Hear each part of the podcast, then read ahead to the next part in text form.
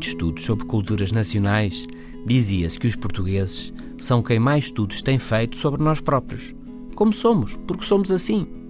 É verdade, andamos cá há mais de 800 anos e estivemos em todo o mundo. Como escreveu Fernando Pessoa, fostes a terra em terras onde nunca descerei e fizeste tudo isso, como se não fosse nada.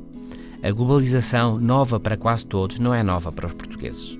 Portugal, com a esfera armilar no centro da bandeira, é capaz de ser o único país do mundo com uma referência direta à globalização na sua identidade. Mas temos mudado muito nestas últimas décadas.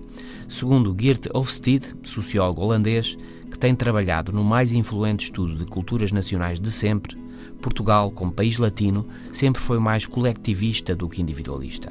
Ou seja, a pertença a grupos é importante no quem é quem entre nós. No mundo anglo-saxónico e nórdico, passa-se o contrário, o individual é o que domina. Já tivemos também mais receio natural da imprevisibilidade do futuro. Os tempos são de novidade, de incerteza e temos-nos adaptado. A velocidade e a informalidade pesam nos dias globais e, por todo o lado, os portugueses tiraram a gravata e estão a abandonar o senhor doutor e o senhor engenheiro e a procurar fugir ao peso e à distância das hierarquias. São mudanças culturais que demoram e que nos estão a adaptar aos novos tempos. Existe uma relação interessante entre a riqueza de um país, a iniciativa individual, a informalidade e o receio do futuro. Seguindo os trabalhos de Hofstede, a tendência é esta.